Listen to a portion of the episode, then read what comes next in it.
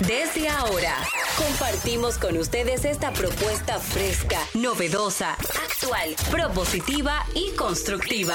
El programa donde la radio y las redes sociales se unen para darte la información más completa y diversa. Bienvenidos al mediodía con Mariotti y compañía. Al mediodía, al mediodía, al mediodía con Mariotti y compañía.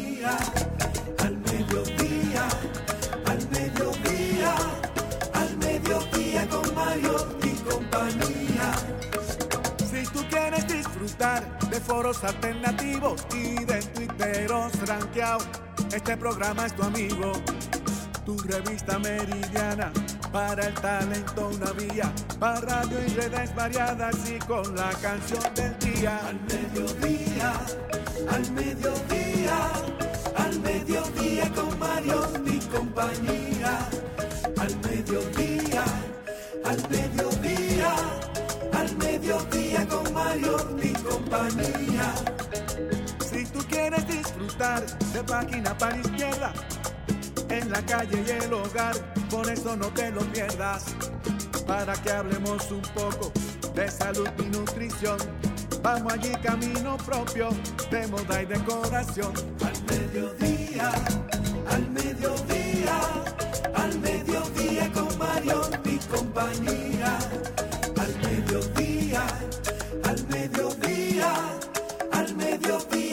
Mario y compañía para que hablemos aquí de la educación vial. Siete preguntas y un chin, los pioneros y algo más. Para que hablemos de derecho, de inmobiliaria y también de entretenimientos, deportes y la torre de Babel. Al mediodía, al mediodía, al mediodía con Mario y compañía. Clave hay viaje a la vista, dominicanos por el mundo tecnología y trending topic. Dilo alto, dilo duro. Hola, hola, hola, hola. Saludos, mediodía. Hola, mediodía. ¿Cómo están ustedes? Eh, ¿Me extrañaron? Mucho. Le estoy preguntando a la audiencia. Él no responde, ellos no llaman. Buenas tardes. Aquí estamos para poner alas a las palabras al mediodía, radio, diversidad, divertida, información sin sufrición, radio y redes, redes y radio. 14 de julio hoy. Búscame ahí, búscame ahí la marsellesa. Un día, un día como hoy, oigan bien, en la Francia. De fans en la Francia, la Francia, la Francia, la Francia, que le dio, que le ha dado al mundo tantas cosas buenas, comenzando por la Revolución Francesa, liberté, eh, dígalo en francés, igualité, fraternité. No, yo estoy pensando en Eh, el dígalo. croissant. Y en el queso gruyere. y oiga por dónde ando yo. Libertad, fraternidad e igualdad. Un día como hoy fue tomada la Bastilla, dando inicio a un dando inicio a un proceso, a un proceso que marcó la historia para siempre, que cambió el mundo y nos arrimó, nos acercó a una concepción eh, de la vida, del respeto a la dignidad humana, a los derechos del hombre. ¿De acuerdo? Es un lugar simbólico para la Revolución Francesa del 1789. La Plaza de la Bastilla fue tomada el 14 de julio. 14 de julio. Así que vamos a escuchar antes de que Jenny Aquino venga, venga con la parte banal de este programa, que estamos claros que este programa puede ir de lo banal, de lo superficial, a las profundidades, a los abismos del pensamiento y la conducta humana, pero de, todo tiene que haber en la vida y en los programas como este, ¿verdad? Ponme ahí la marsellesa que dicen Dicen algunos que alguna vez hubo un concurso de himnos, de cantos patrios, y la marsellesa ganó. Ahora ese jurado, ese jurado, no conocía, no había escuchado el himno de la República Dominicana. Pero escuchen la marsellesa.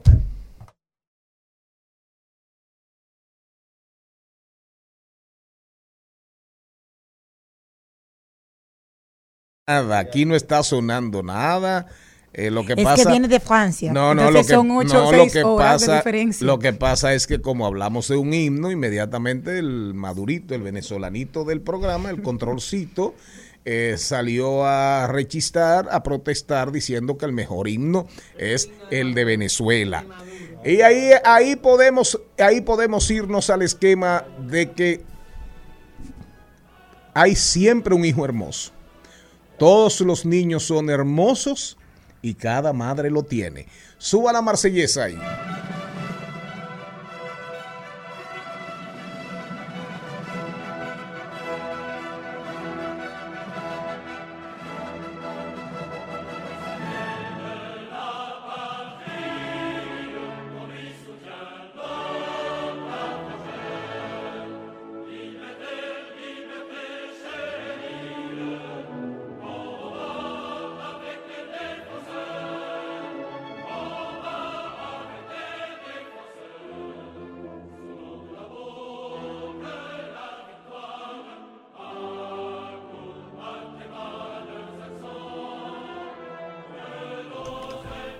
Y fíjense ustedes que conmemoramos el 14 de julio la plaza, la toma de la fortaleza de la Bastilla, y coincide con la toma del Palacio Nacional, con la casa, con la toma del Palacio del Primer Ministro en Sri Lanka. ¿Cómo se pronuncia eso? Sri Lanka. Sri Lanka. Sri. Ah, ¿Cómo se dice MLA?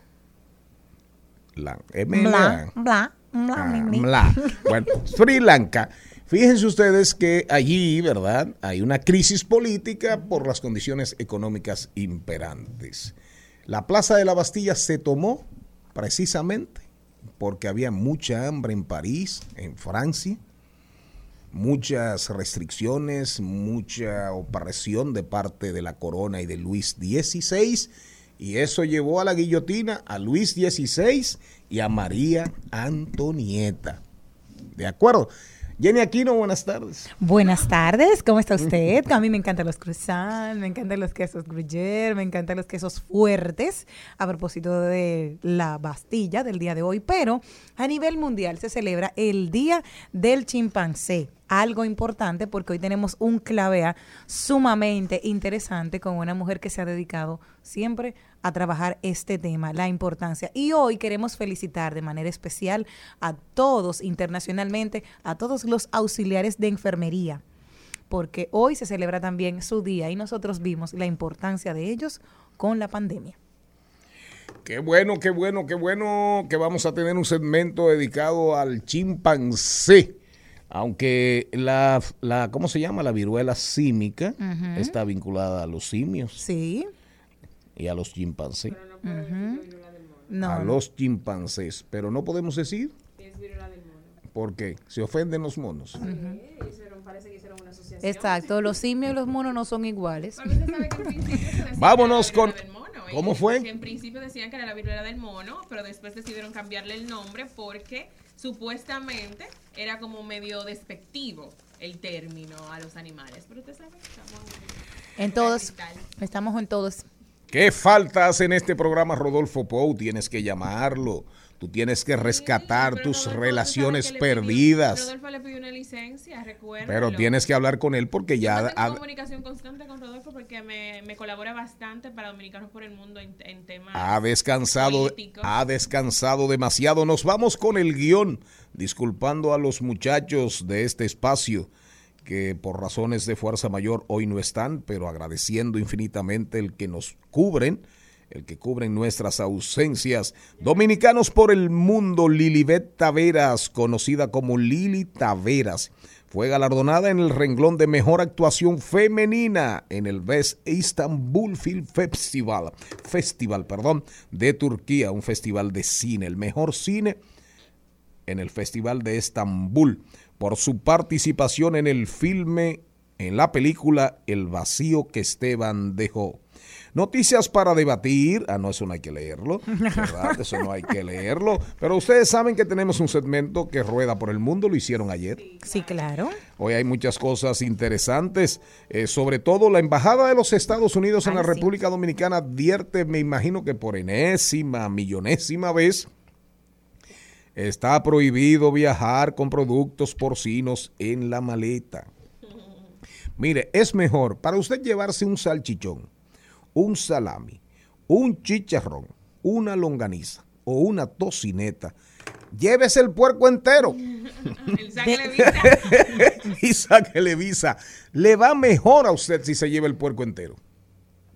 ¿En serio? Yo escuché en Sí, los pero no. comentarios una anécdota de Seo Muñoz, un buen artista, que des- le di, le comentó a Watson, que, en- que él publicó eso, y le dice que él vio a una persona en el aeropuerto complicado porque andaba con un chivo sazonado. y en el aeropuerto no se lo querían dejar pasar. Y entonces ya usted sabe, esa persona complicada con toda esa carne que no podía eh, eh, transportarse con ella. Los dominicanos somos muy creativos. Sí, y sabes que hay un programa que se llama Alerta Aeropuerto, donde los dice, ahí vienen dominicanos, pues mira, siempre se ponen así las autoridades. ¿Por qué? Porque solemos ser Wow, sumamente creativos, llevamos arenque y ellos no entienden por qué huele la maleta raro, por qué llevamos aguacate, por qué llevamos habichuelas con dulce. Son de las cosas, dicen, y ellos se quedan horrorizados. Pero, Sí. re- eh, pero realmente, ¿eh? Sí, Una con dulce, ¿se no, no, pero realmente somos especiales. sí, claro. Por eso decimos, porque mire, eso no va a ser ni la última. Los americanos ya están hartos de, se hartaron, porque definitivamente se hartaron. Y no de la comida retenida o de los alimentos retenidos, porque eso se va prácticamente a un zafacón, eso se tritura, eso se quema, por un tema de sanidad, de sanidad eh, y de protección, ¿verdad? De un tema sanitario. Ahora, Fíjense ustedes que ya hablan de multas. Antes solamente era la incautación. Perfecto. No entré, no entras, te lo quito y, y para el carajo. Se va para, para donde tiene que irse. Pero ahora no, ahora ya los americanos dijeron multas. En mi último viaje, en nuestro último viaje a los Estados Unidos, eh, lo viví, lo viví en, lo viví eh, camino a, a Boston. Me fui a, fui a Boston a cumplir con unas responsabilidades políticas y realmente, oiga bien, usted sabe que hay una comunidad dominicana fuerte en Lawrence, Providence, en Lynn, en esos, en la periferia eh, de Boston y el estado limítrofe. Y realmente, de verdad, ahí yo vi parando gente y, y sacando eh, dulce de, dulce de naranja, eh, naranja en almíbar, eh, así mismo como usted dice, habichuela con dulces, Sí. habichuela con dulces, salami ni hablar, salami indubeca, que el que es eh, el, complicado conseguirlo por el allá. salami que ellos piden allá es salami indubeca porque fríe como galletica, como dicen, como dice, como si fuese una galletica, como dicen ellos. Entonces, realmente, realmente, ya los americanos dijeron basta. Tendrán multas. Señor Morel, ¿usted está vivo? ¿Está sano? Estoy vivo, en forma y con mucha esperanza de seguir construyendo un mejor país. Y desde esta cabina, qué mejor espacio para llevarle un poco a la ciudadanía de eso que uno viene construyendo y que con el apoyo de ellos haremos realidad. Nos vamos al cambio, Carlo Mariotti o Lili Taveras, quienes están por ahí. Escríbale a Carlo Mariotti, escríbale a Carlo Mariotti, por favor.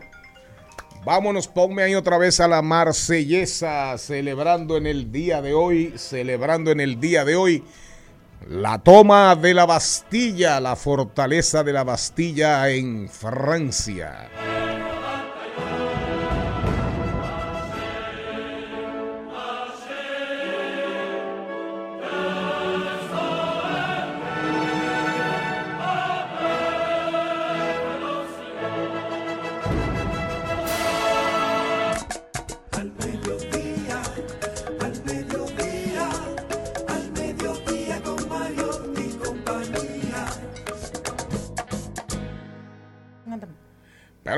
Compañera, aprenda a hacer radio, aprenda a hacer radio.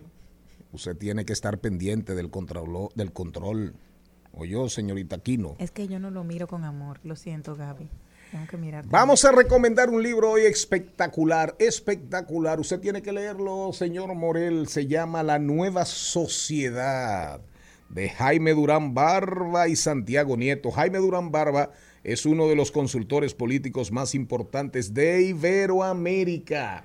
De Iberoamérica. Oigan bien, es uno de los fundadores de la consultoría política en América Latina. Para que ustedes sepan, ¿eh? Gracias a Alfonso Ureña, que me lo obsequió don Charlie en estos tiempos de convulsión. Se hace más que imperativo conocer a la nueva sociedad. Con cariño y estima, Alfonso Ureña. Estrella. Pero ustedes creen que la decisión solamente afecta a los dominicanos. Los gringuitos bajaron duro, ¿eh? Bajaron duro. También hay otras prohibiciones que las anunciaron a la par que anunciaron las multas para el salchichón, el chicharrón. Saben que si ustedes van a viajar en Estados Unidos, es habitual en España o en Francia el paté de hígado. Pues esto está prohibido en California y asimismo lo han hecho eh, países como Polonia, Dinamarca, Israel o Italia. ¿Esto por qué? Porque dicen que es una crueldad cómo se tratan a los animales, en este caso los patos, para poder obtener el paté. Así que ya saben que eso también está prohibido en algunos países. Otro es el salmón, también que se hace en las fa- en las, En la- las en la- factorías, exacto, piscis factorías. Eh, no, eh, eso es en, en granjas. Exacto, en granjas. en granja. Algo así como en Australia o Nueva Zelanda vetan en los supermercados y la prohibición se basa en el impacto del medio ambiente, que además lastran la calidad internacional. Yo no he tenido el placer de, com- de comerlo, pero a lo mejor sí. ¿Usted sabe lo que es el caviar de beluga?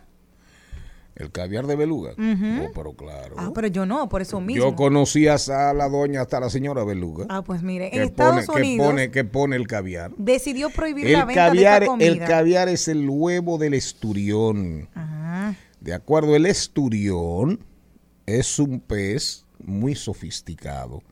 El caviar pega con champaña. Ay, me encanta. Con una buena champaña, por ejemplo, Ruinar Blanc de Blanc.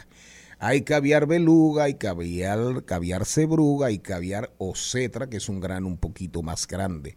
El caviar ruso es el caviar más famoso de la humanidad, pero también el caviar iraní. Pero ante la ausencia del esturión. ¿de acuerdo? Se comenzó a bregar a hacer caviar de otros peces, otras huevas, usted o yo. Y a eso es que básicamente se refiere, que no es caviar de beluga. Léalo. Sí, dice, ah, bueno, aquí me lo escribieron en la razón, caviar de beluga. Este alimento es posiblemente uno de los más codiciados dentro del mundo de la gastronomía. Y lo están prohibiendo. Aún así, el esturión en- se encuentra en peligro de extinción. Ah, por eso y entonces es que lo están El prohibiendo. 85% de probabilidades de desaparecer, por lo que Estados Unidos decidió prohibir la venta bueno. de esta comida y prevenir Qué bueno. y preservar la especie. Qué bueno, responsabilidad, clave A. Qué bueno, el que quiera caviar de beluga, de esturión, beluga, ocetra, cebruga, ¿verdad? ¿Eh? Que se ponga a sembrar esturiones. Que se ponga a preservar esturiones o que ponga huevas.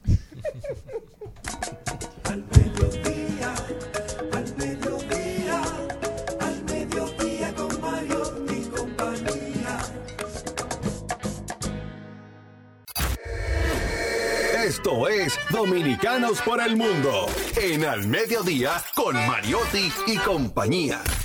A continuación, Dominicanos por el Mundo. Lili Taveras, buenas tardes, bienvenida a este programa al Mediodía Radio. Este segmento promueve la dominicanidad brillante, la dominicanidad que triunfa, la dominicanidad que pone en alto nuestra bandera tricolor por el mundo. Bienvenida Lili, ¿cómo estás? Hola, ¿cómo están? Gracias, gracias por invitarme a este espacio. Qué lindo, de verdad, estoy muy feliz, muy contenta, agradecida y bendecida de que me hayan tomado en, cu- en cuenta. Lilibet Taveras es conocida artísticamente como Lili Taveras. Y estamos hablando, hablando con Lili, porque Lili fue la mejor actuación femenina en el Festival de Cine de Estambul, Turquía. Tan de moda en estos días, ¿verdad? Turquía está haciendo unas series extraordinarias. El cine en Turquía ha cogido un ritmo espectacular en los últimos 10 años. Turquía ha impuesto sus reales, su calidad, pero también Turquía en el epicentro de la información universal por el tema Ucrania, que si el Mar Negro, etcétera, etcétera, etcétera. Pero hoy, Lili Taveras, ganadora de este renglón, conversa con nosotros. La película, El vacío que Esteban dejó. Primero, vamos a comenzar, Lili, hablando de la película, de tu papel, del guion, del argumento, la experiencia tuya y por qué te escogieron. Pues fíjate, el vacío que Esteban dejó fue y ha sido una de las más bonitas odiseas que he tenido alrededor de mi carrera. Este, no me escogieron, eh, me escogí yo misma. Como protagonista de la historia y también soy la productora ejecutiva de la misma. Yo decidí este, realizar este proyecto en un momento que, tú sabes, estábamos en tiempo de pandemia, estaba todo paralizado y se me ocurrió esta idea. Entonces, pues decidí, cuando dije, desde que terminé la pandemia me voy a mi país y voy a firmar este cortometraje. Me reuní con varios amigos y colegas, eh, colegas del cine. Uno es Carlos Horacio Canales, que es un mexicano, también cineasta y guionista, además actor. Y le comenté que quería este, realizar un proyecto que envuelva la vida de la comunidad LGBT. Y entonces, ya desde esa idea, él partió y escribió esta historia que es original totalmente de, de, Carlos. Todo el crédito para él, porque a pesar también de haber recibido premios como, bueno, como los que recibí yo como mejor actuación, también ha recibido en varios festivales de cine eh, la, nominación a mejor guion y mejor narrativa. De verdad que todo el crédito para Carlos. Y, y, y también me reuní con Franklin Villar, que es un cineasta este dominicano, uno de los más jóvenes, y le comenté sobre esta idea. Wow, ¿cómo llegas a Turquía? Porque es que yo estoy anonadada, me encanta todo lo que haces y he seguido tu carrera por los reels que haces, o sea, es maravillosa, eres súper orgánica, eres súper divertida. ¿Desde cuándo estás en Estados Unidos? Cuéntanos un poquito de ti.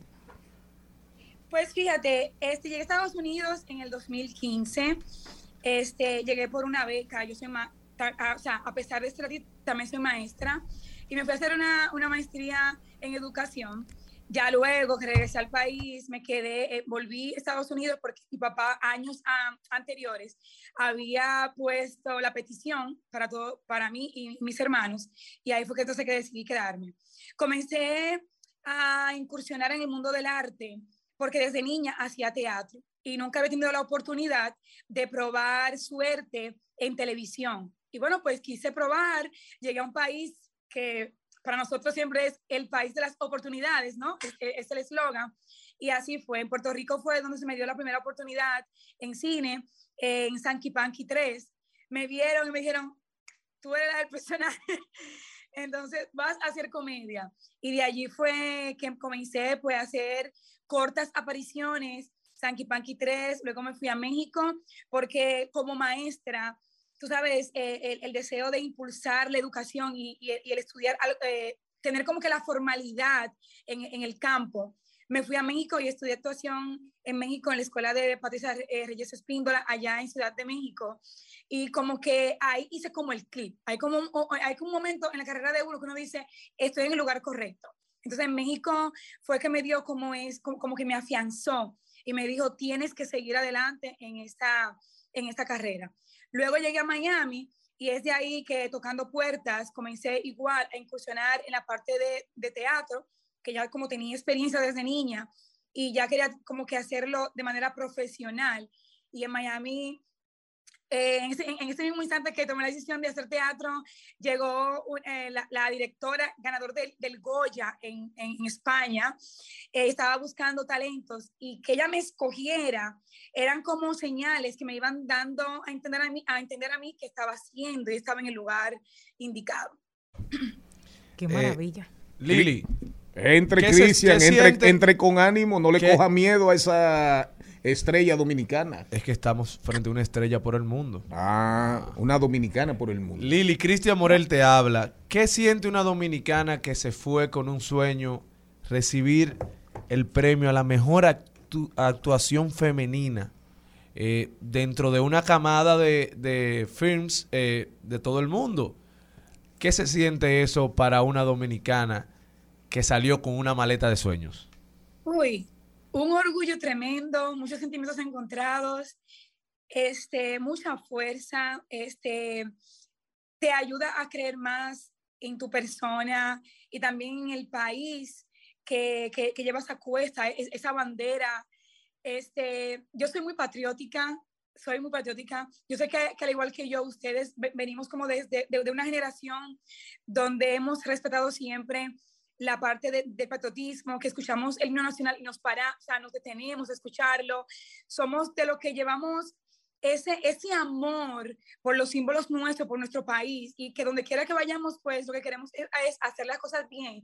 Y que antes que digan Ili Taveras, que digan una dominicana lo logró y lo hizo bien. Eso es de verdad que lo que más a mí me enorgullece. En Turquía y en cualquier lugar del mundo, cuando llega un extranjero y gana un certamen como este, no dicen Lita, Vera, dicen Dominicana ganó eh, la mejor actuación. Entonces, eso de verdad que llena uno de orgullo. Y también supongo que es una gran responsabilidad para ti, porque de inmediatamente ya tú no representas a Lili, sino tú representas a la República Dominicana y tienes a todo un país muy pendiente a lo que tú estás haciendo, eh, cómo lo estás haciendo también, que es muy importante. Pero háblanos también del cine local. ¿Alguna oportunidad? ¿Te han contactado? ¿O si viene algo por ahí? Porque actualmente se está haciendo muy buen cine. eh, se están abriendo muchas oportunidades para los actores dominicanos y también eh, dominicanos que viven en el exterior. También están viniendo aquí a hacer buenas películas y también eh, industrias internacionales. O sea, ¿cómo está Lili en esa parte? O si te interesa, si te han llamado o si hay proyectos por ahí. Efectivamente, yo tengo muchísimos deseos, de verdad, humildemente quisiera poder pertenecer a algún proyecto dominicano.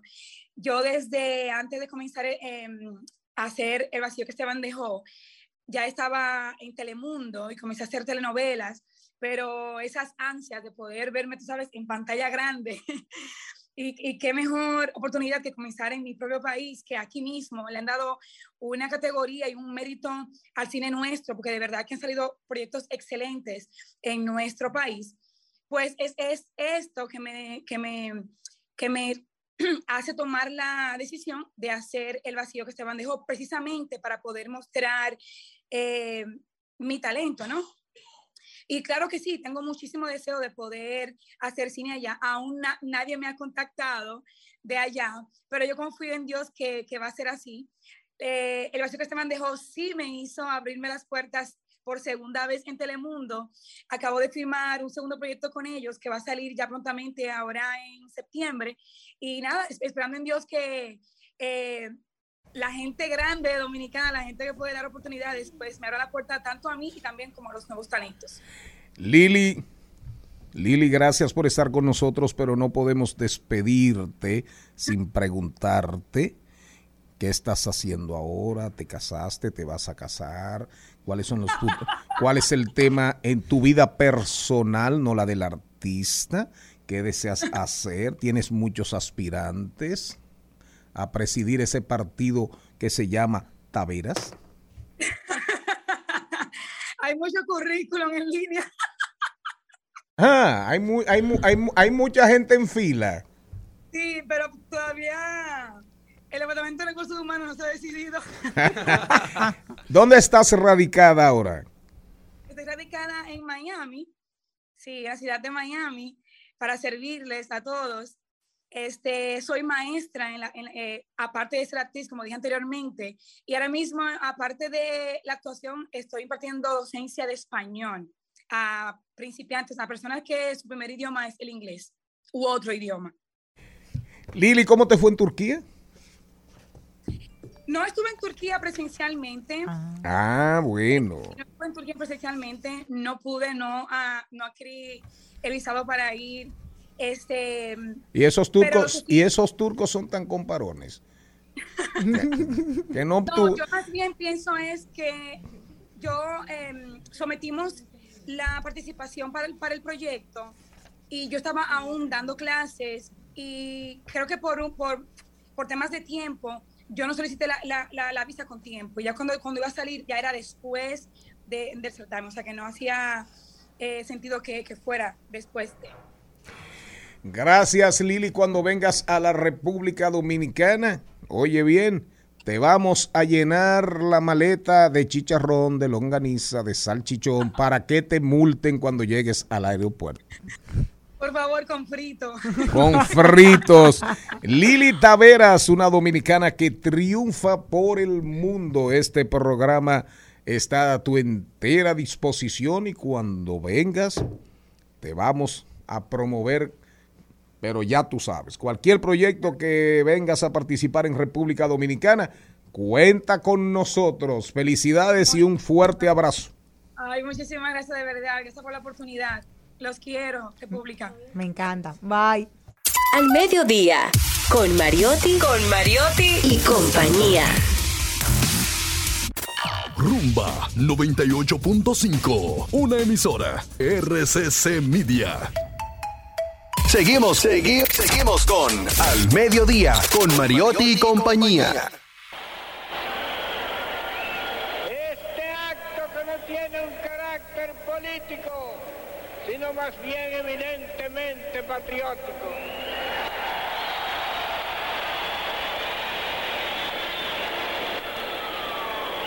El profesor Ross en sus breves palabras ha trazado a los dominicanos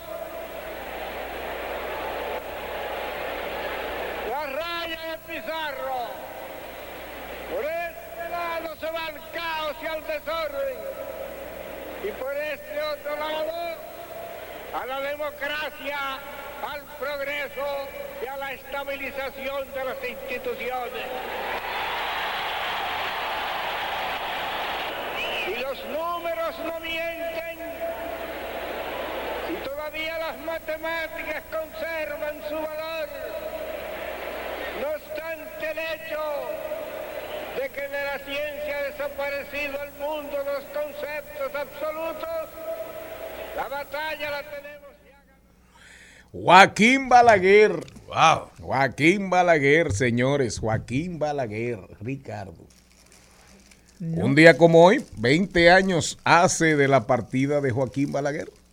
Aunque Para yo que usted sepa o yo. nunca pensé verlo ¿Eh? morir. Nunca. Nosotros, yo creo que la generación mía que creció en algún momento y que lo vio como presidente, nunca creímos ver ese ser morir.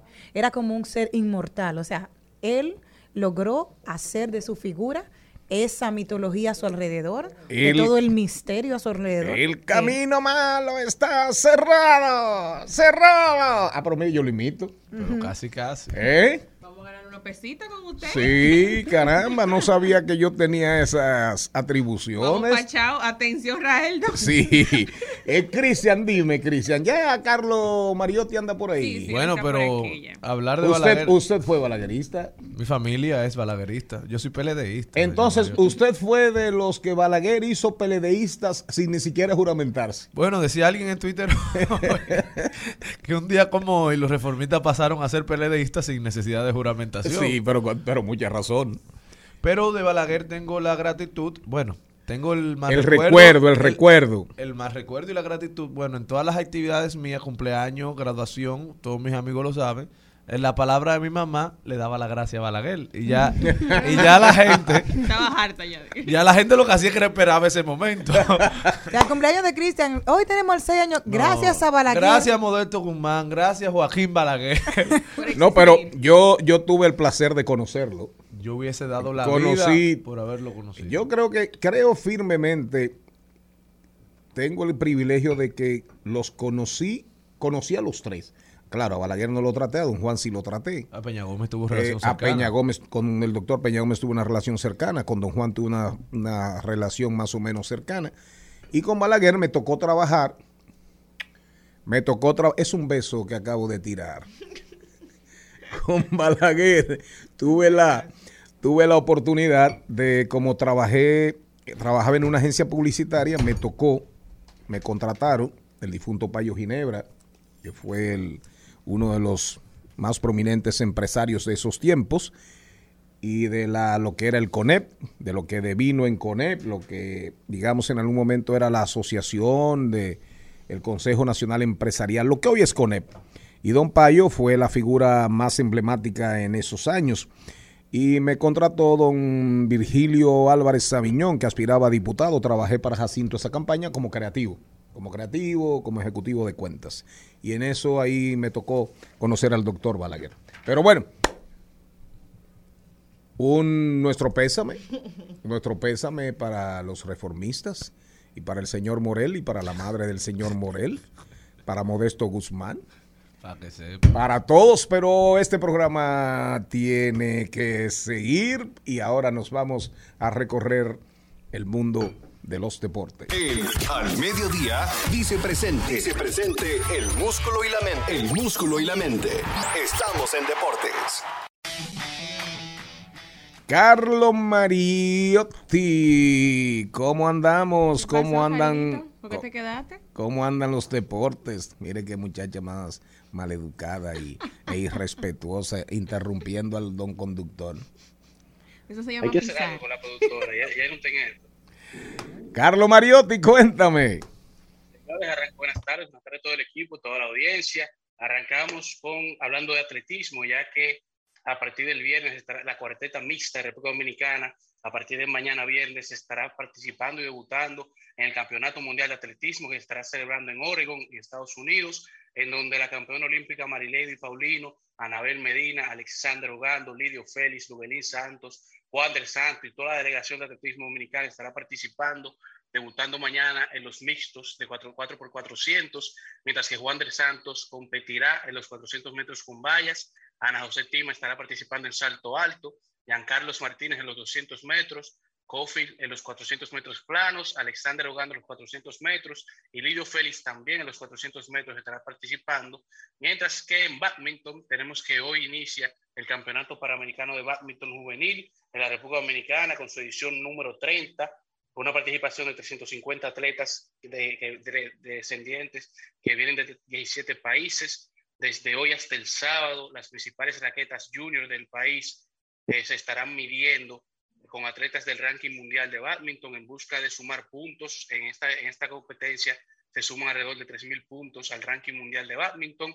Mientras que en el mejor baloncesto del mundo, el de la NBA, que estamos en la liga de verano, tenemos un ranking de algunos de los mejores dúos precambio, que todavía no han sido cambiados de equipos, pero en muchos se espera que uno o ambos eh, utilicen camiseta nueva la temporada siguiente. Pero tenemos que la temporada pasada, los mejores eh, dúos, tenemos Kawhi Leonard y Paul George en Los Ángeles Clippers, Joel Embiid y James Harden en, en Filadelfia, eh, Kevin Durant y Kyrie Irving, que son dos de los, los protagonistas de esta eh, temporada baja, el Joker, el MVP y Jamal Murray en Denver, Giannis Antetokounmpo y Ken Middleton en los Milwaukee Bucks, LeBron James y Anthony Davis en Los Ángeles, mientras que una temporada que viene con muchos cambios, no nada más jugadores cambiando de equipo, sino cambios en los reglamentos de la NBA. Tenemos que ya la NBA eh, hizo el cambio, iniciando con el, el cambio de la regla de la falta de transición. Ese es el cambio de la regla de cuando los jugadores están bajando de una cancha a otra y queda poco tiempo y le dan una falta al jugador eh, bajando para parar el tiempo o buscar a estrechar ese tiempo que queda lo máximo posible. La NBA eh, aclara de que esto no estará permitido y se estará multando al equipo que lleva desventaja de esta falta en transición con un tiro libre. Mientras que ya se anunció que el play-in, el, mini torneo que se ha estado celebrando eh, a final de temporada, antes de iniciar los playoffs, que se hizo de manera de prueba en estas dos temporadas, ya se queda de manera permanente. Mientras que en la liga de verano tenemos los novatos que se han destacado más. Keegan Murray de los Sacramento Kings, Sandro Mamukelashvili de los Milwaukee Bucks, Bright Mac, que fue un jugador clave, llenó la hoja a, nivel de puntos, rebotes y asistencias en la victoria de Milwaukee. Bryce McCowens, eh, de Vidas Sirvidus de los Pelícanos, DJ Wilson de los Raptors, Matt Mitchell de Denver, son algunos de los nombres de los novatos que están es, teniendo mucha fama en esta liga de verano y que están eh, luciéndosela y ayudando a su equipo con un impacto verdadero y ganando los juegos de la liga de verano. Mientras que en las grandes ligas tenemos que dos dominicanos más entran al derby de honrones para un total de cuatro dominicanos que representarán la bandera en el home run derby de la semana de estrellas de la MLB. Tenemos que el J-Road Show llega, Julio Rodríguez, este novato sensación llega al home run derby, así como José Ramírez de los, que, de los Guardianes de Cleveland eh, llega también al home run derby, completando así los cuatro dominicanos que se unen a Juan Soto y Albert Pujols. Tenemos también que los equipos con más superestrellas en la semana de estrellas, que son los New York Yankees, que cuentan con seis jugadores en el juego de estrellas. También tenemos los Astros de Houston con cinco, Bravos de Atlanta con cinco, los Blue Jays con cuatro, Cardenales de San Luis con cuatro y los New York Mets con cuatro, completando así los jugadores, los equipos que más jugadores tienen en la semana de estrellas. Mientras que el fenómeno Shohei Otani se une a Nolan Ryan como los únicos lanzadores en la historia de los angelinos en ponchar 10 o más jugadores. Shohei ponchó 12 jugadores en total en el día de ayer, mientras que en la parte ofensiva conectó dos imparables, incluyendo un triple y empujando dos carreras. Mientras que los Orioles, como comentábamos ayer, llevaban nueve juegos consecutivos en victorias, ahora llegan a 10 juegos y fueron el equipo que inició la temporada con la nómina más baja, por lo que hacen historia como el primer equipo desde los años 90 en ganar 10 juegos consecutivos, con una con, a pesar de iniciar la temporada con una nómina baja, mientras que los marineros de Seattle llegan a 10 victorias consecutivas por primera vez desde el 2002, cerrando así con este paso y repaso y este recuento en el mundo del músculo y la mente. Compañero Mariotti, usted tiene que ser más original. Lo suyo es caminando por el mundo de los deportes. Ningún paso y repaso porque eso es de Maribel Contreras. O yo. Y Maribel Contreras cuando viene a ver se busca un dinerillo demandándonos. Así que por favor, por favor, ahí lo dijo. En al mediodía, ¡ay! Lo dijo. ¡Ay! Lo dijo. ¡Ay! Lo dijo. ¡Ay! Lo dijo. ¡Ay! Lo dijo. ¡Ay! Lo ¿Quién habrá dicho algo que valga la pena repetirlo? Eh? A través de su cuenta. Dar, darle importancia. Compañera, hable, usted se está oyendo, pues yo le estoy oyendo aquí. Ah, a través de la, yo no me escucho. A través de la cuenta de Si yo tuviese la voz suya, tratara de no escucharme. Ay, ¿cómo va a ser? ¿Cómo va a ser?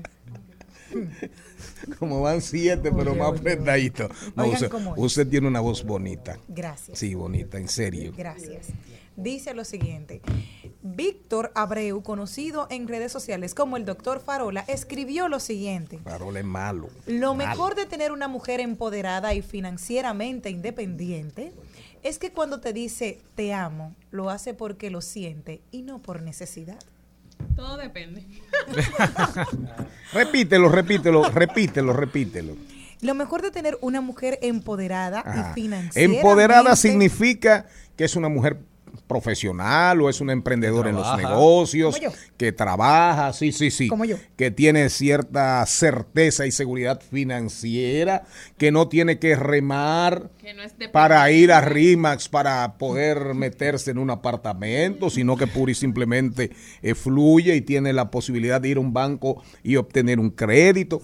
A eso es que nos referimos. Sí, me Y- de y- y si de ñapa está buena. Yo.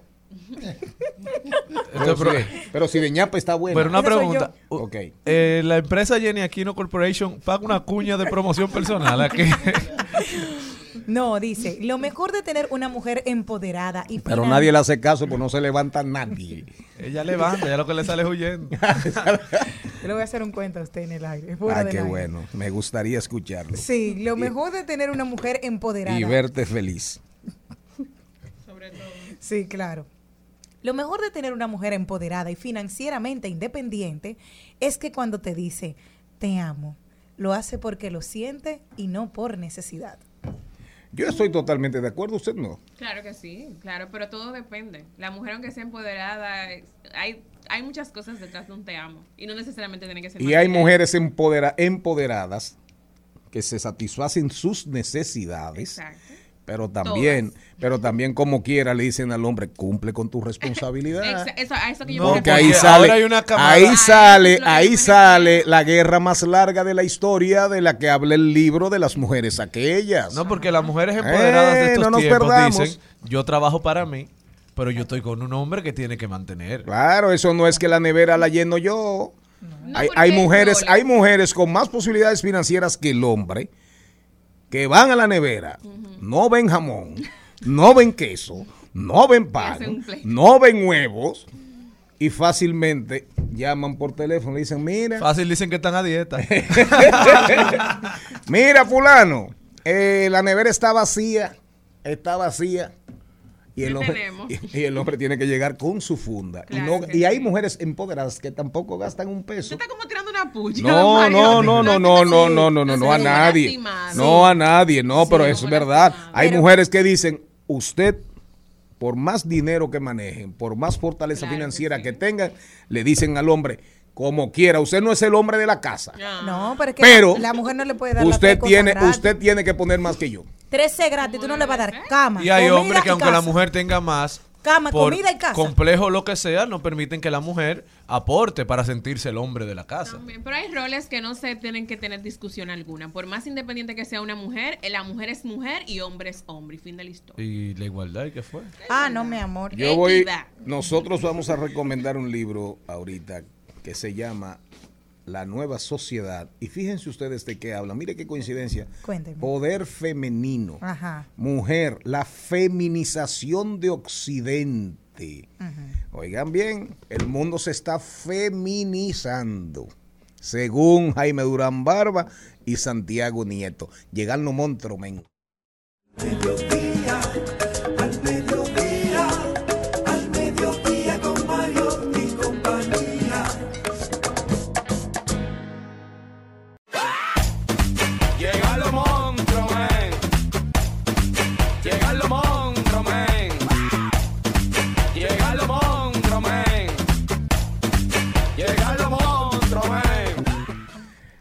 Anda Elizabeth Martínez y hoy trajo, hoy trajo a Vladimir Guerrero Jr., a, ¿cómo se llama?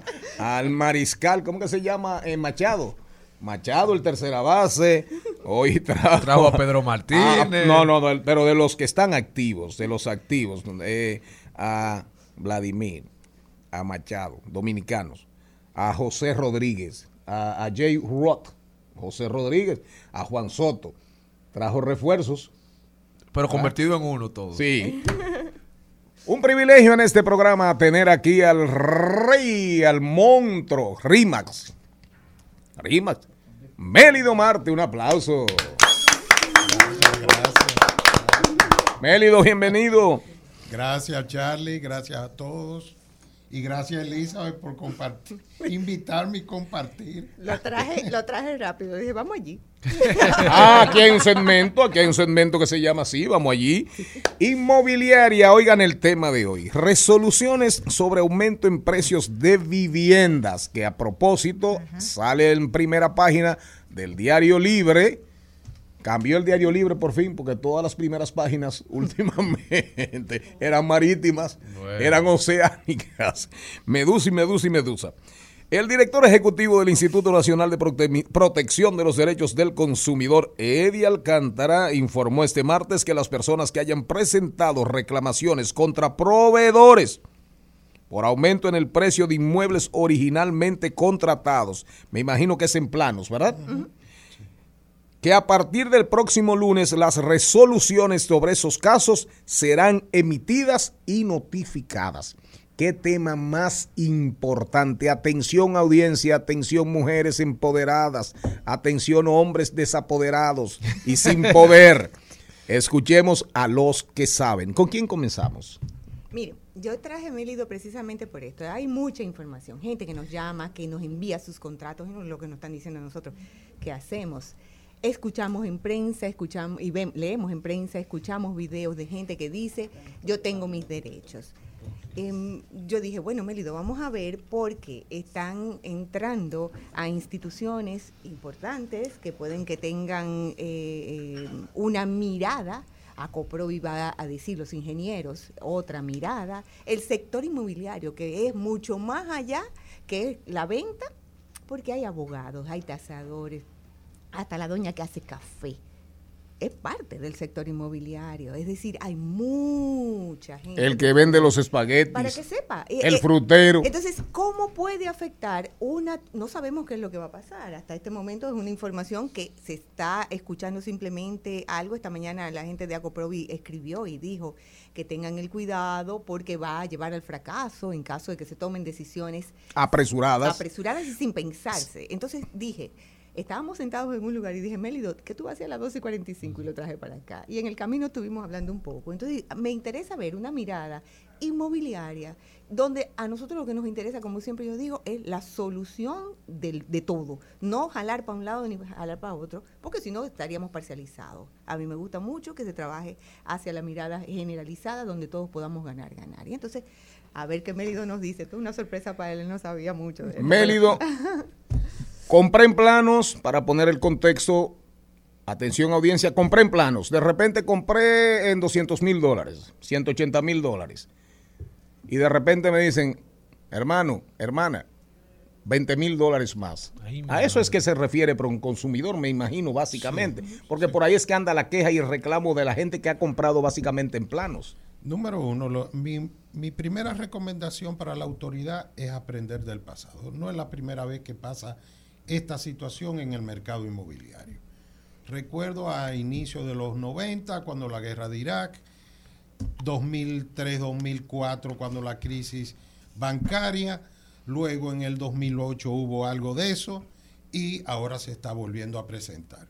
Entonces, eh, el que compra en planos, el que compra en planos, hay dos tipos de compradores. Está el que es inversionista, que tiene unos recursos, que considera que el sector inmobiliario y de la construcción es donde puede proteger sus eh, recursos, sus ahorros de manera más efectiva y eventualmente tener una plusvalía y está el consumidor final, aquella persona que no tiene todo el dinero para comprar su vivienda ya construida y que poco a poco va eh, ahorrando, eh, pagando eh, a una constructora hasta la entrega de la unidad.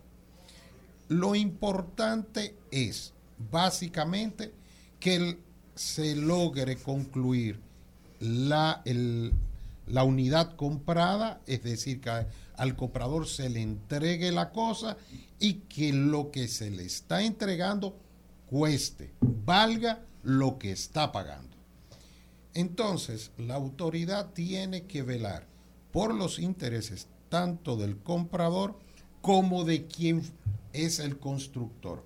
No podemos ahogar al que, a quien tomó el riesgo de la construcción, de comprar un terreno que cada vez vale más, de buscar unos insumos eh, de la construcción que cada vez cuestan más, que ha buscado un capital y unos recursos en la banca que la tasa de interés Subiendo. está subiendo por decisiones eh, De, la- política- de política monetaria, De de, tratar de contener la inflación. la inflación y que ese individuo al final de el proyecto quede en una situación de quiebra. ¿Por qué? Porque el- la autoridad tiene que cuidar no solamente los intereses del comprador, que a fin de cuentas va a tener la cosa y tiene esa cosa, es decir, el inmueble, la unidad comprada, un valor eh, que va a poder eh, eventualmente realizar en el mercado cuando lo desee y el constructor que tiene que haber ganado lo justo Es su negocio. lo justo por la cosa entregada. Ese es el principio. Hay que velar por todas las partes y cuidar un sector como el sector construcción, que es el probablemente el que más mueve la economía. Estamos conversando con Mélido Marte, jefatura total, jefe máximo de RIMAX, una de las pioneras, o la pionera prácticamente, la que nos enseñó que era posible vivir de comprar, vender, alquilar. Pregúntenle Elizabeth. Después de la pausa de la una, retornamos en este tema tan, tan importante. Rumba 98.5, una emisora RCC Media. Seguimos, seguimos, seguimos con Al Mediodía, con Mariotti y compañía.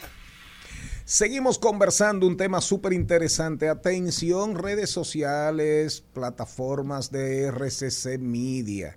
Aquí está hablando Mélido Marte, RIMAX, un tema súper importante. ¿Oyeron? Mélido.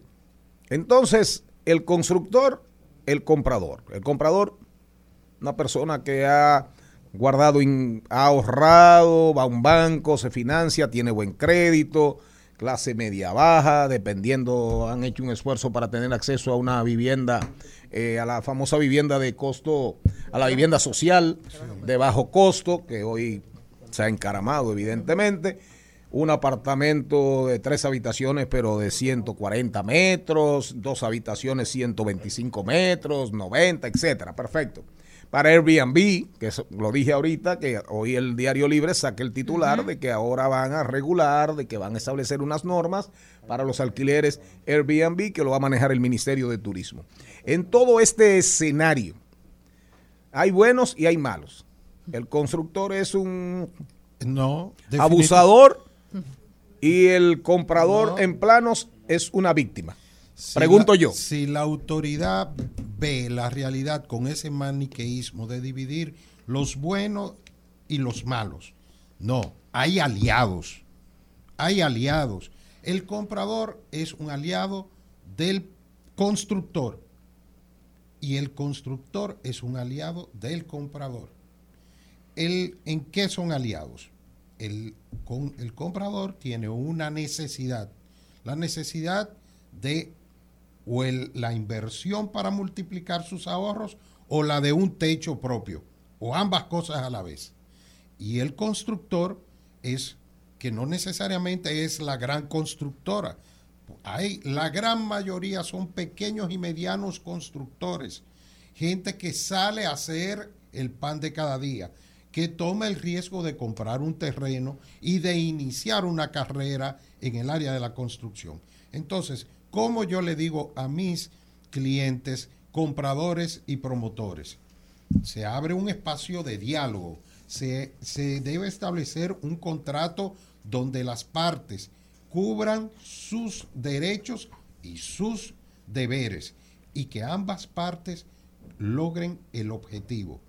El comprador de tener su techo y el, y el constructor de terminar su proyecto en las mejores condiciones y teniendo el beneficio razonable de el riesgo que ha tomado como pequeño o mediano empresario.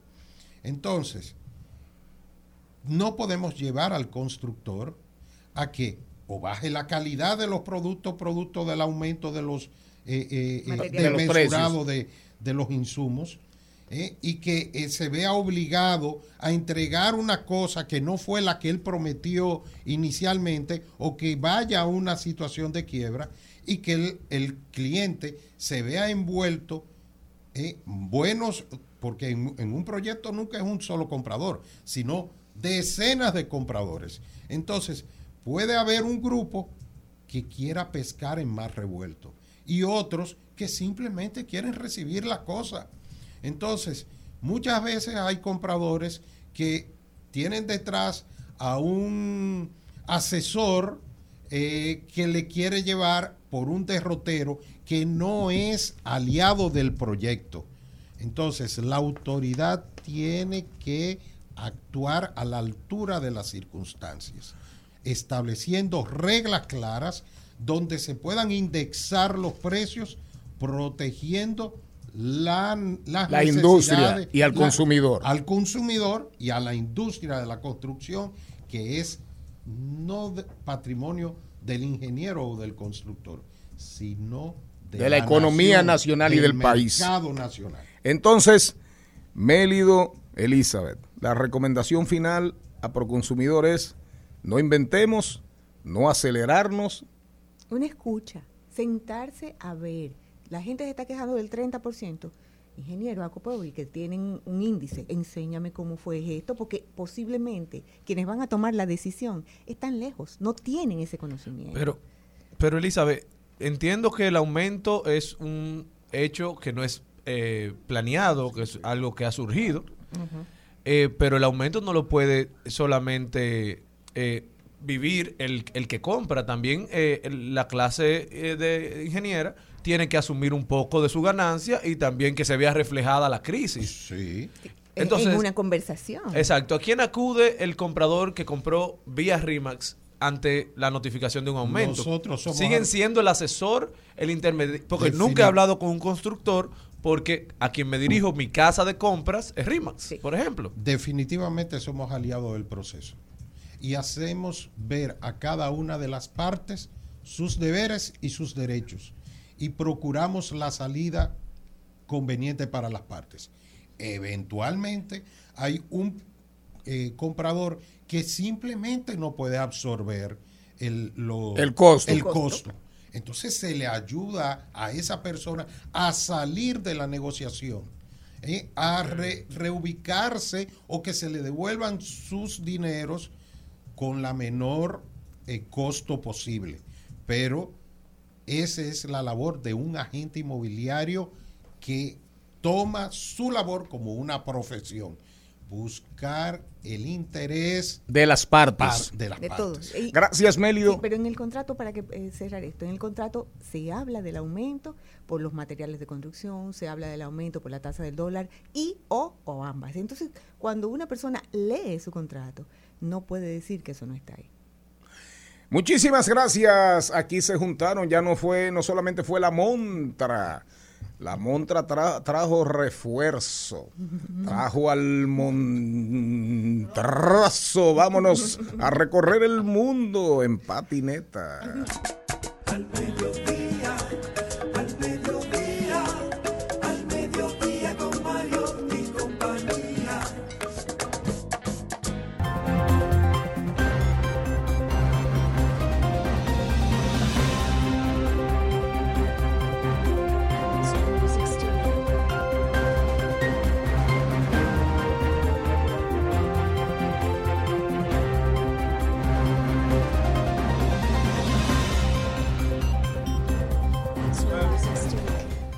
Este programa, interesantísima entrevista, Gabriel. Interesantísima entrevista, súper, súper interesante porque es un tema que va a estar en la palestra. Y aquí habló Mélido Marte y RIMAX es la empresa inmobiliaria más grande de Sí. la República Dominicana, sin dudas. Yad Karen Peinado, felicidades. Yad Karen, gracias. caramba, Muchas caramba. gracias. Muchas gracias. Qué musculatura. La recibo, la recibo. Se puso un año más ¿Cuánta joven. proteína? ¿Cuántas proteínas? ¿Cómo estás, Yad Karen? De maravilla, de maravilla y mejor ahora que ya tenía unos días sin verlos y los extrañaba. Cristian no, porque ya yo lo vi la semana pasada, me besó y me abrazó. No. Pero Te apa- sabe, te apapachó. Te apapachó. Ya Karen, no, te abrazó. Bueno, me dio un besito en la mejilla, Ah, sí, sí. como hermanos que somos. Cristian, dame el ranking. Vamos a ver el contexto universal. Los países de Europa con la inflación más alta. Por favor, un reportaje internacional que recogió un diario o un medio local. Adelante. Bueno, lo encabeza Estonia con un 20,1. Lituania. 20, Estonia. Lituania 18,5, Letonia 16,4, Eslovaquia. Esos tres países están pegaditos. Estonia, Lituania y Letonia. Así es. Estonia, Lituania y, est- y. Lituania, Letonia y Estonia. Los tres están pegaditos. Son paisitos. Eslovaquia con 11,8, Grecia 10,7. Eslovaquia era lo que era Checoslovaquia, que ahora está Chequia y Eslovaquia. Así mismo es. Bélgica 9,9, Luxemburgo 9,1, Chipre 8,8, Alemania 8,7, al igual que Eslovenia, España 8,5. E Irlanda 8,2, Austria 8,8 1, igual que Portugal, Italia 7,3, Finlandia 7,1, Francia y Malta 5,8 y 5,6. ¿Y España? 8,5. No, Es, eh, España anda en 10 ya. España anda en bueno, 10. El ranking dice 8,5, pero en parte de la publicación dice que España supera el 10%. Así la, es. La inflación en España se disparó en junio al 10,2% de la tasa anual, situándose así en su nivel más alto desde abril del 1985. Ustedes saben lo que significa eso. Así de simple, significa que los españoles, los europeos, van a viajar menos. El euro adquiere menos cosas porque se ha devaluado, ¿verdad? Y con esos niveles de inflación, el europeo va a viajar menos. La inflación norteamericana va camino a 10 también. Va camino a 10 la inflación en los Estados Unidos. ¿Qué significa eso? Que el norteamericano también va a viajar menos. En el Canadá ya anuncian que van a subir las tasas de interés. Van a aumentar el costo del dinero. ¿Qué significa eso? También al final, al final el turismo puede, el turismo puede recibir un duro golpe, ojalá no sea así. Y cuando usted escucha a Rodolfo Popou, por ejemplo, colaborador de este programa, pero que pidió una licencia sin disfrute de sueldo, sin disfrute, sin disfrute de salario, decir las remesas prácticamente ya llegaron a su pico. Lo que está diciendo es que de ahora en adelante Es no es hacia arriba, vamos. es hacia abajo. Entonces, ese es el panorama que tenemos. Y es natural, señor Mariotti, porque la crisis que está afectando los Estados Unidos y el mundo, que hace que la gente tenga, que los ingresos que recibe la gente de forma habitual den para menos. Y en la medida que esos ingresos eh, dan para menos, lo que se envía es menos también. Porque la gente, el que vive allá que envía, también tiene que vivir. Otra información que tenemos, ah, antes de Jenny, eh, una buena noticia dentro de todo este panorama sombrío. Turquía, las Naciones Unidas han intervenido y Turquía, Austria, digo, Turquía, Ucrania, Rusia están prácticamente por acordar la salida a través del Mar Negro de más de 20 mil toneladas de granos, de alimentos, de alimentos verdes desde Ucrania, que es un gran granero, sobre todo para África y países del Medio Oriente. Ojalá, ojalá estos, estos, lo previsto se logre, se logre porque realmente hay un tema con los cereales en el mundo. Me voy a Tegucigalpa, Honduras, y al menos cuatro hombres, entre ellos el hijo del expresidente de Honduras, Porfirio Lobo, del año 2010 al 2014, fueron asesinados a tiros este jueves en Tegucigalpa, luego que salían en dos automóviles de un edificio donde estuvieron en una discoteca, informaron los medios locales de prensa. El expresidente Lobo confirmó a los periodistas que su hijo Said Lobo Bonilla, de 19 años, es uno de los jóvenes asesinados. Biden sigue dando de qué hablar la información en la rueda de prensa conjunta. El ministro israelí Joe Biden, el presidente norteamericano. Pero ahí volvemos, ahí volvemos. Oigan bien, crisis, guerra, inflación. Y Biden va a Israel y lo que dice es al final, Israel, aquí hay una unidad de acero. Hay de Irán si se pone a joder con, ar- con armas nucleares. Entonces al final el mundo por allá, el mundo súper preocupado y de repente una otra, un tema en Medio Oriente y así andamos con el alma alborotada y sobrecogida por la incertidumbre y el miedo. Al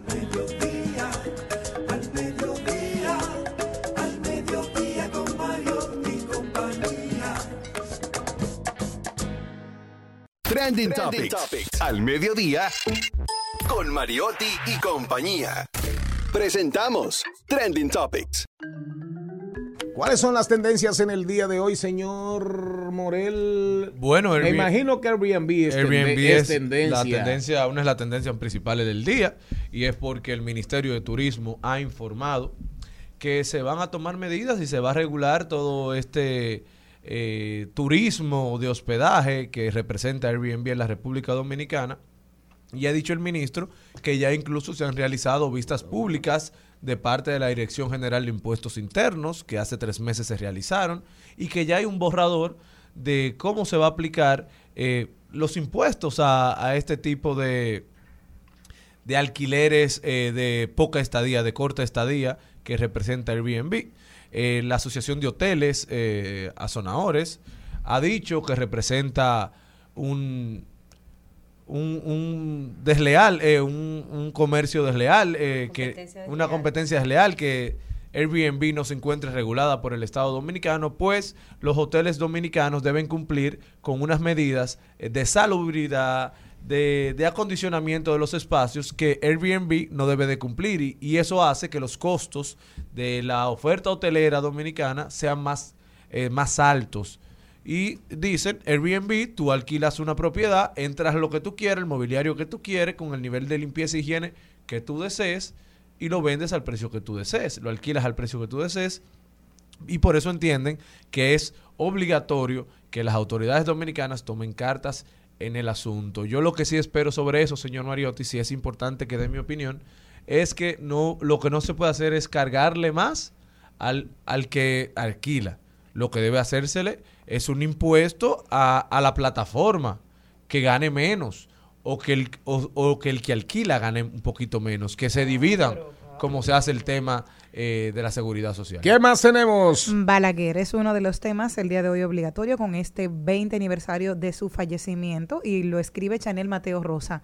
Mientras yo sea presidente, José Ignacio Marte Polanco no saldrá de la cárcel bajo ningún tecnicismo ¿Quién dijo legal. eso? Joaquín Balaguer. Eso lo escribió el doctor Chanel Mateo Rosa. ¿Pero qué dijo Balaguer?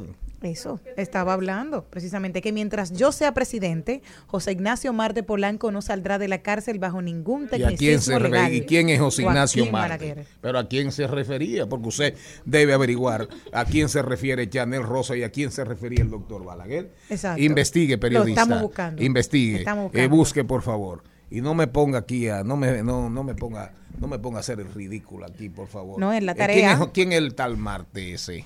Estamos buscándolo. Búsquelo. Sí, sí. ¿Qué más tenemos? Yo creo que puede Con ser- ánimo, bueno, no, con Bueno, ánimo. yo- con eh, ánimo. Con ánimo es porque el torito. ¿Quién- quién es el torito? El torito, el, el senador. Ah. Acosta, el torito instó, invitó a las personas a que apoyen el concierto del Alfa eh, para presentarse por- en, como en una acción de solidaridad. ¿Cómo para fue? que los dominicanos vayan a ver al Alfa en ese concierto, porque aparentemente él entiende que ya el Alfa no llena solo. Entonces, imagínese Repite usted. eso, repite eso. Héctor Acosta Ajá, Torito dijo. invita públicamente Ajá. a nosotros a que vayamos a apoyar al cantante El Alfa a su próximo concierto como un motivo Este de sábado, solidaridad pasado este mañana, sábado. en el Olímpico. Pero, Ah, pero bueno. Malena, yo pensaba que el Alfa estaba a unos niveles eh, que no necesita que lo que Pero yo, yo, yo, yo, yo creo que el Alfa está pegado. El Alfa llena el Estadio Olímpico. Yo creo que Eh, sí. Yo creo que como, Tú vas creo que sí. No, es que no como canción. Corporán con lo de Icha, llevando Sí, guagua sí, a todos los No llena el. Alfa el Estadio Olímpico. Pero ¿cómo va a ser, Mario? ¿Eh? Lo Sí, claro que no. llena, yo creo que sí. Señores, también recuerden que el sábado pasado también hubo un concierto de Wisin y Yandel. Exacto. Pero, le- le- pero, le- pero a Wisin y Yandel le- fue bien. pero ¿no? Porque Marco claro. ya lo y de ¿Eh? Fue en el Quisqueya, o sea, no es Ah, en el. Quisqueya. Y Y el Alfa va para el Estadio Olímpico. Pero usted me está escuchando. Bueno, eh, eh, yo creo, Aunque a decir verdad, yo creo que él debe pedirle ayuda a Fausto Rey y a la Sofi. no, no, pero Fausto Rey y la Sofi llenaron el a decir Olímpico. verdad, hay unos patrocinadores que andan regalando boletas por ahí. Usted sabía que usted sabía Fausto Rey y la Sofi de Puerto Rico llenaron el Olímpico. Claro, la Sofi en, lo- en los tiempos en que no había redes sí. sociales, que solamente era radio y el show del mediodía y la televisión. Y la televisión muy limitada. No Pero nos que- perdamos. que es Es- espérese que la encontró el- señorita Aquino va a enmendar el error de la Que le pida perdón periodista. al país. Sí, que le pida perdón a la audiencia. Era un político. No, no, pero diga perdón primero. Perdón, primero. Que no, le, que no averigüe quién es el señor no Marte. sabía quién era el señor Marte, pero a partir de hoy no se me olvida. Ya, adelante. Era un político izquierdista, José Ignacio Marte Polanco. Que solamente se recuerda a Chanel. Exacto, porque eran de ese movimiento y lo dijo, que no, que iba a estar preso mientras él estuviese como Y presidente. estuvo preso. Eso fue lo que le dijo, que sí, por ningún tecnicismo legal lo dejaría salir. ¿Y está vivo Marte o está muerto? Lo tendremos que buscar, esa viene la Siga próxima por buscando. semana. Al mediodía, al mediodía, al mediodía con Mario y compañía. En Al Mediodía, con Mariotti y compañía, seguimos con Páginas para la Izquierda. A continuación, Páginas para la Izquierda. Aquí estamos, aquí estamos. Déjame, por si acaso estoy despeinado. Despeinado. Ajá, ajá. Despeinado. Póngase los lentes, porque ajá. usted cree que usted está vivo. No, ¿Pero porque, ¿y qué es esto? Póngase no, usted porque yo veo de cerca. Ah, usted ve de cerca. Usted está Yo soy miope. Ah. Oigan bien, se llama La Nueva Sociedad. Jaime Durán Barba, ya dijimos, Jaime Durán Barba es un consultor político, asesor, consultor electoral, eh, famosísimo, súper acreditado. Santiago Nieto también. Han hecho dupla, han hecho dupla, se han unido para escribir varias obras, obras interesantísimas que tienen que ver sobre cómo anda la conducta, el pensamiento, las actitudes de los seres humanos, de los seres humanos en el mundo de hoy. Se llama La Nueva Sociedad, Poder Femenino, Electores Impredecibles y Revolución Tecnológica, de la transformación al caos. Los recomendamos. Salgan a buscarlo para que tengan una idea, para que tengan una idea. El prólogo solamente, solamente el prólogo es para disfrutárselo. Y sobre todo después viene una introducción que se llama, que la titulan, la titulan ellos dos, La gente común no vive de la política. La gente común no vive de la política. Y por ahí comienza. Y comienza a hablar del efecto mariposa que el matemático Edward Lorenz popularizó cuando decía, el débil golpe de las alas de una mariposa puede ser la causa de un huracán a miles de millas de distancia. ¿Entendieron eso? Niños y niñas. El efecto mariposa. El débil golpe de las alas de una mariposa puede ser la causa de un huracán a miles de millas de distancia. Eso es cuando él se refiere, cuando ellos dos se refieren al tema de la transformación al caos. Pero para que tenga una idea, el libro comienza con la mujer, el idioma de las mujeres, y por ahí sigue, el reino de lo efímero, y por ahí sigue. Recomendación del día de hoy. Y para ustedes los que aspiran a ser buenos comunicadores, buenos gestores, buenos community manager de redes sociales, los que pretenden vivir de Twitter, de Facebook, de Instagram, de TikTok, de LinkedIn, de cómo se llama, de meta, del metaverso, de la otra pendejada, cómo se llama, de WhatsApp, de WhatsApp. A ustedes los jóvenes, lean, lean, lean, lean, lean. Estás escuchando Al Mediodía con Mariotti y compañía. Rumba 98.5, una emisora RCC Media. Seguimos, seguimos, seguimos con Al Mediodía, con Mariotti y compañía. Angelita García de Vargas no va a reflexionar hoy. Va a aclarar una información respecto a ella y algo que aconteció en, un aeropuerto de España. Adelante, Angelita. Hola mis queridos compañeros, aquí quiero aclararles a todos los oyentes y sobre todo una aclaración a los medios de comunicación, a los periodistas y comunicadores. Así sucedió el incidente. Alguien desde el carrito con mi equipaje quiso llevarse un bulto y lo vi a tiempo ya que estaba a cierta distancia de mí. Es falso. Nadie se abalanzó hacia mi persona. El bulto estaba a cierta distancia mía con el resto de las maletas. Gracias a Dios, yo lo vi al voltear la cara hacia atrás, que estaba tomando mi bulto. Y di una voz de alarma alta y él soltó el bolso en el piso y se fue corriendo. Y la seguridad del aeropuerto de Madrid lo apresó. Yo fui y recogí mi pertenencia. Repito, jamás él se lanzó hacia mí. Eso es falso. A mí nadie me asaltó directamente, porque ese bulto podía ser de otra persona, porque mi equipaje estaba bastante lejos de mí. Sobre todo, se supone que tenía una persona que la estaba vigilando, pero esas personas son profesionales y en el menor descuido de mirada, ellos pasan al flash y se llevan lo que sea. Averiguar los hechos, cómo sucedieron, es practicar un periodismo veraz y responsable. La verdad siempre honra a quien la expresa, sea lo que sea. El periodismo veraz y responsable es aquel que averigua la verdad de la noticia y la difunde como es. Pasan las noticias muchas veces como no sucedieron. Ligan verdades y mentiras. Gracias por esta oportunidad, Charlie Mariotti, querido, que me estás dando a mi persona por aclarar este incidente, porque en ningún momento a mí me asaltaron, todo lo contrario. El equipaje estaba lejísimo de, de mi persona y la seguridad del aeropuerto de Madrid es excelente, excelente. Yo hice un reporte a la policía y apresaron al individuo, porque la verdad es que eh, uno siempre tiene que hablar con la verdad y la mayoría de las veces los seres humanos nos quedamos callados cuando difunden una noticia equivocada de uno mismo. Yo no soy así. A mí me gusta aclarar la verdad, porque por la verdad murió Cristo.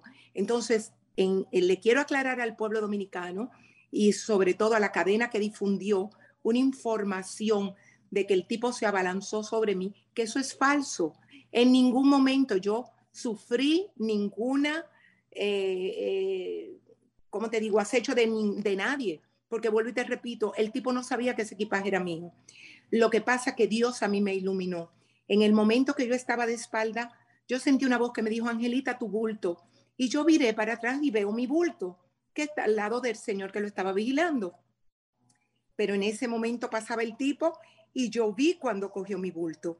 Y ahí ya ustedes saben, actuó la mujer valiente que soy yo e inmediatamente salí detrás del hombre, grité, mi equipaje es ese y el hombre lo soltó y luego ya, lo demás es historia. Hicimos un vuelo muy, muy, muy rico en Europa o lo pasamos súper bien y pasamos eh, dos semanas en, en Ginebra y en Madrid eh, con la Internacional Socialista, eh, un éxito también, todo muy bien, un viaje, gracias a Dios, en orden divino, como debe de ser. Qué Pero siempre hay que hablar la verdad. Qué maravilla. Gracias Doña a Dios. Angelita, es que una mujer de luz como usted es imposible que eh, eventos eh, oscuros le ocurran con éxito. Desde, Correcto. desde aquí, felices de que todo fue una mala información y qué bueno que esta sea su casa para usted poder aclarar eh, esas informaciones, porque usted es una mujer que el pueblo dominicano sigue y quiere mucho.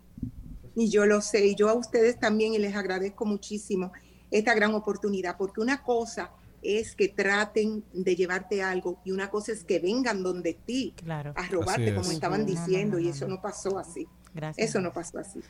Muchísimas gracias a todos. Un abrazo ustedes. fuerte, doña Ya nos encontraremos prontito en ese encuentro que Los tenemos quiero pendiente. mucho, yo voy pronto al canal. Sí, sí, le ustedes. estamos esperando. Chao. Bye. Bye.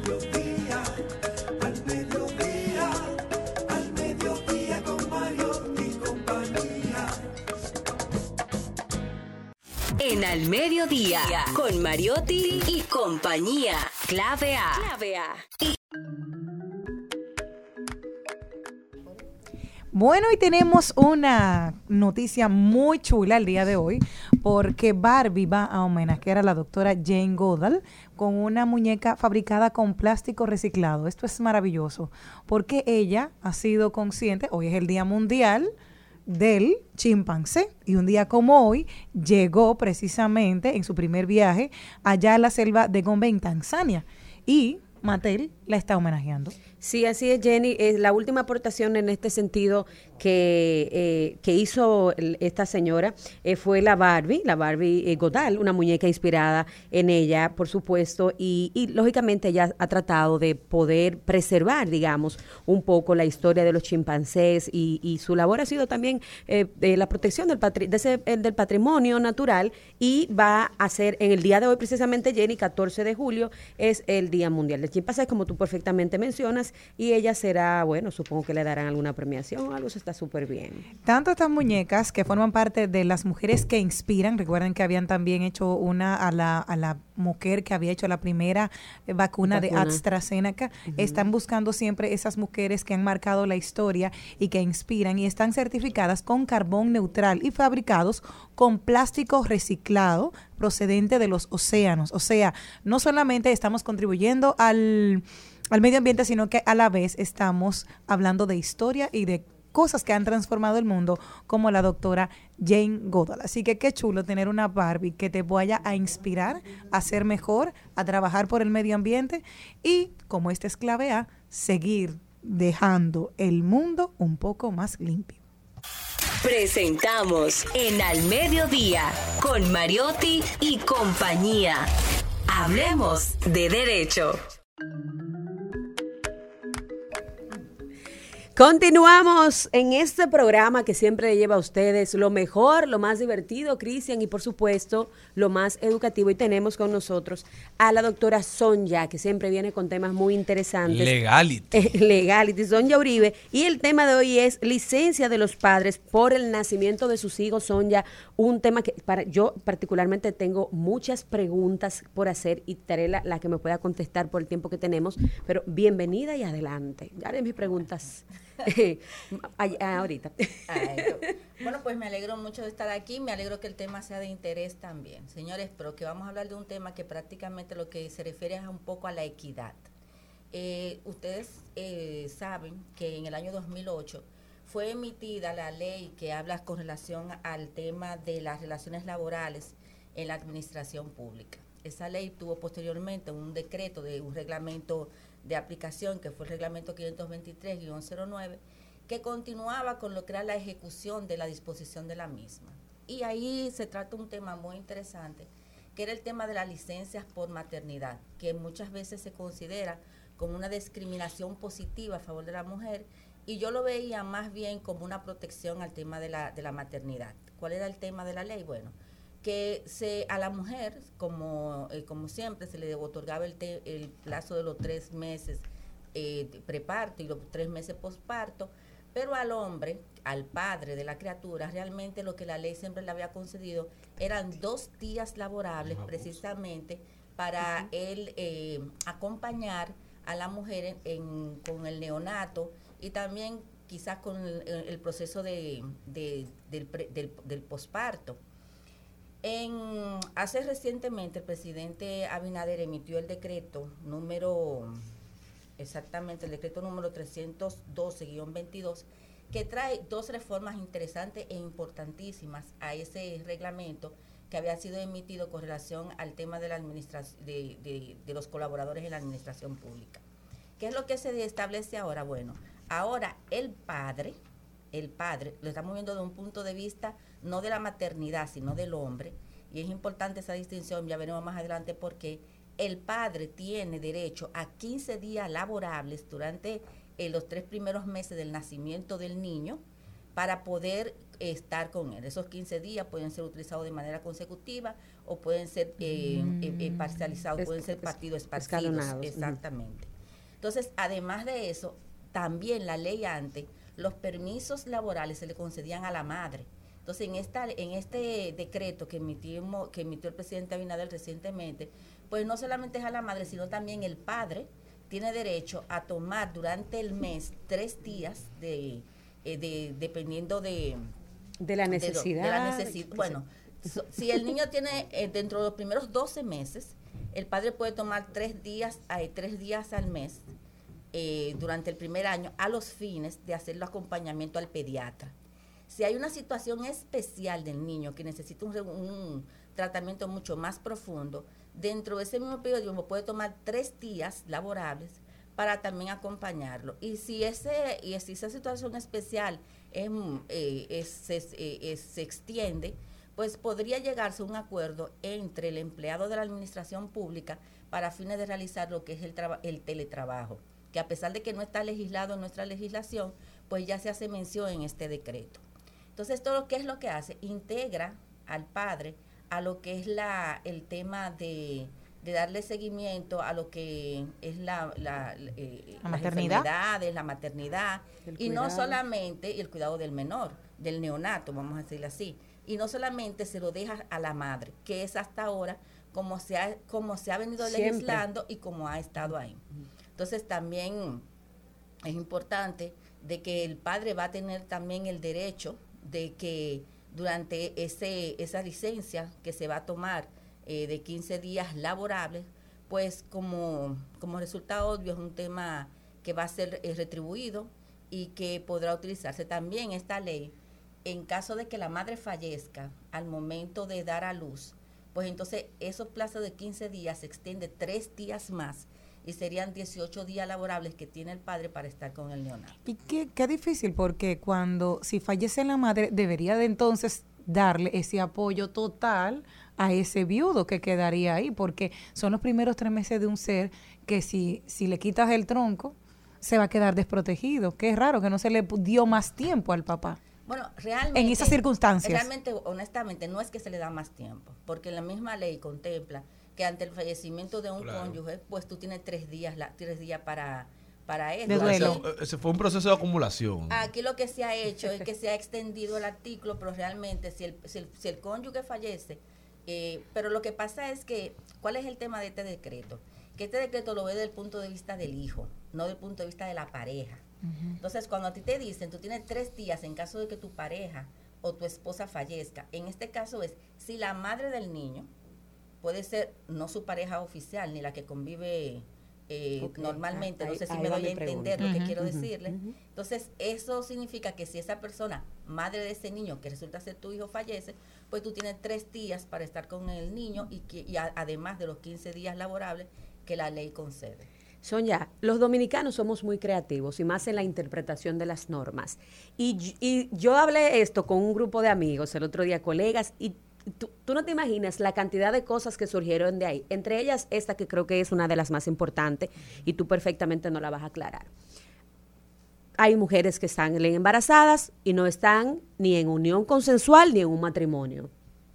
Hay hombres que van a aprovechar estas circunstancias para poder pedir permiso y cómo el, el- el empleador puede comprobar, Sonja, que real y efectivamente hay una convivencia dentro de un hogar y hay una responsabilidad continua de ese hombre, padre probado, de ese niño para con esa madre.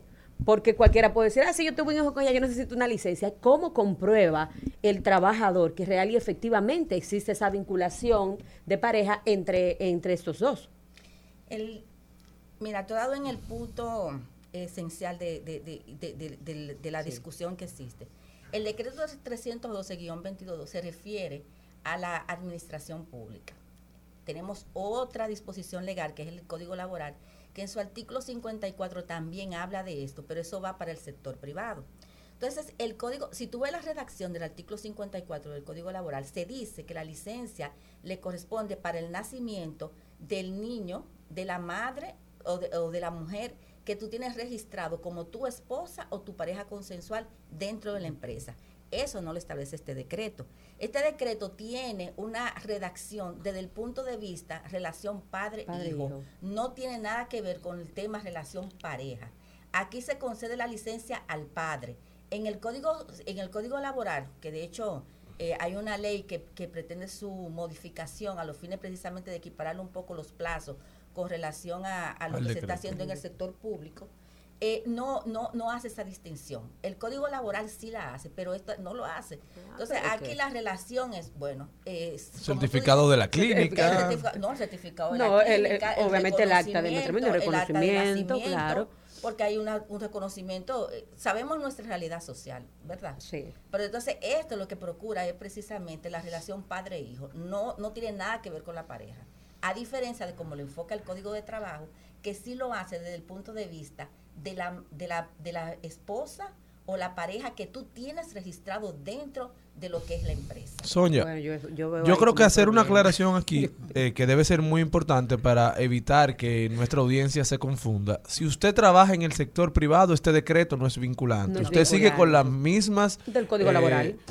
Del Código Sí, Laboral, con los, claro. con los mismos reconocimientos de derechos del Código Laboral. Así es. Así es. Y precisamente en, en el Congreso Nacional, en la Comisión Permanente de Seguridad y Trabajo, está cursando un proyecto de ley, eh, autoría del senador Franklin, en el cual se persigue eh, que ese plazo se extienda también a los padres, porque estamos hablando de que estamos en un momento donde se está persiguiendo la equidad entre el hombre y la mujer. Y este y se entiende también que la paternidad y el de, y, y- todo lo que conlleva a ella, pues es una obligación del hombre natural. No, claro, y que em, yo que tuve un hijo, eh, cuando uno, cuando la mujer, no, una esposa o una mujer da luz, hay miles de trámites que hay que resolver que la mujer por el posparto no puede hacerlo. Ese apoyo Eh, fundamental. seguro médico, o sea, el reembolso de un seguro, que es importantísimo para las familias ahora, porque los médicos casi nunca te eh, cogen el seguro, sino que tú le pagas y el seguro te devuelve, buscar actas de nacimiento, el acompañamiento, Ah, si es, una, más- es si es una cesárea que tiene la mujer, eh, el acompañamiento en el hogar, porque el gran problema radica en que la costumbre dominicana ha sido de que la madre de la mujer se hace cargo eh, no de la de la De la embarazada. La o sea, se muda en la casa, pero eso no es el deber ser. El deber ser es que la pareja se haga cargo de ese nuevo miembro que llega al hogar. Te voy a dar un dato curioso. Eh, existen estadísticas, inclusive dentro de lo que son la, la casa del, to- del conductor y la, la- y, y las demás, en que muchos padres han tenido accidentes de tránsito, producto a que eh, conduciendo se han quedado durmiendo. Entonces, cuando tú, cuando tú lo buscas, tú dices, bueno, ¿qué pasó? No, que eh, pasó esto, de- yo tengo eh, menos de dos meses, un mes, no puedo dormir lo suficiente, y se han quedado dormidos y han provocado Claro. accidentes de tránsito. Y esos están contemplados en las estadísticas y son objeto de estudio. Por eso yo, te- yo me refiero mucho a lo que es el proyecto de ley que está cursando en el Senado, eh, porque lo conozco. Y uno de, las, de, la- de, lo- de los estudios que se realizaron fue precisamente esa situación en que están viviendo muchos padres. Eh, es un, eh, yo te hacía referencia al mismo, es un proyecto que está ahora mismo para la opinión del Ministerio de Trabajo y que realmente eh, esperamos que ya no esta legislatura, pero sino para la próxima legislatura, pues pueda equiparar un poco el sector público con el sector privado y que los padres también tengan la oportunidad, porque es una oportunidad más que una obligación, puede compartir con el neonato al momento en que se produzca el alumbramiento por parte de la mujer y así poder también equilibrar un poco la carga eh, que tiene la mujer en este sentido. Sí, y es que Sonia, yo entiendo que tener dos, eh, tener dos elementos tan distintos y que chocan tanto en cuanto a la parte privada y a la parte pública, se convertiría primero en un caos. Además de los elementos que van desde, el punto de vista de la pareja, porque aunque tú perfectamente mencionas que eso tiene que ver directamente con la vinculación entre, entre padre e hijo, hay padres eh, hay padres que no se pueden ver con las madres de sus hijos. Entonces, imagínate en ese proceso, cómo tú convives, cómo te lo vas a llevar a tu casa, si no viven juntos, a quién le das. O sea, yo creo que se van a dar muchas cosas que se- son, de hecho, son precedentes, ¿verdad? Que iremos viendo quizás en el transcurso de, de si esto realmente se va a ir desarrollando tal cual el decreto, que sea otra cosa. Sí, porque la ley lo que te crea es la oportunidad. Realmente ya las situaciones especiales, la, eh, acuerda que el legislador lo que hace, y en este caso que fue un decreto, lo que hace es que, que, se, que, se, que se legisla para la, la generalidad.